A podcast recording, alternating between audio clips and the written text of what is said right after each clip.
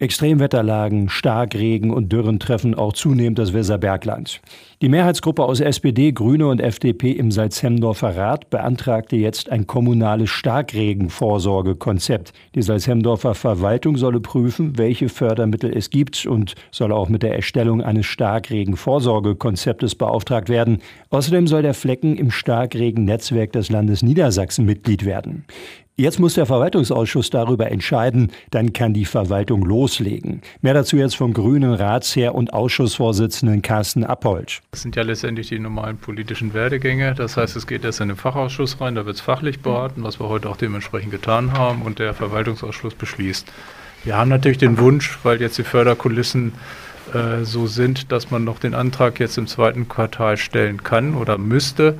Dementsprechend natürlich das Ganze so vorzubereiten, dass wir den Ver Verwaltungsausschuss, den wir demnächst haben, dann dementsprechend gleich mit hineinkommen, versuchen diesen Förderantrag halt noch dieses Jahr dementsprechend zu platzieren. Im Bauausschuss am 11.05. ist das Thema auf die Tagesordnung gekommen. Die Extremwetterlagen können auch den Flecken Salzhemdorf betreffen. Wir haben es ja selber schon erlebt. Sparkasse, Rewe und Rathaus sind sozusagen unter Wasser gegangen. Das war nur ein kleines Starkregenereignis. Äh, das Thema Ahrtal ist, denke ich, allen noch äh, in Erinnerung. Wir sind ja eine Tallage.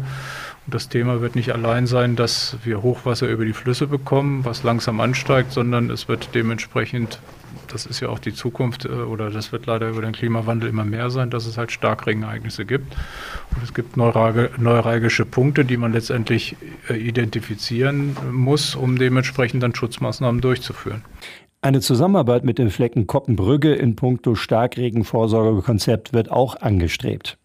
Ja gut, die Idee auch hier äh, bei diesem Förderprogramm ist, dass sich da Kommunen auch zusammentun, um dann dementsprechend dort, man muss da, denke ich, auch großflächiger denken bei solchen Themen, da Maßnahmen halt einzuleiten und wenn die Förderkulisse das hergibt und wir dann eine Chance haben und dadurch dementsprechend eine bessere Förderung bekommen, sollte man noch diesen Weg gehen gemeinsam und das hilft ja letztendlich am Ende des Tages beiden Parteien.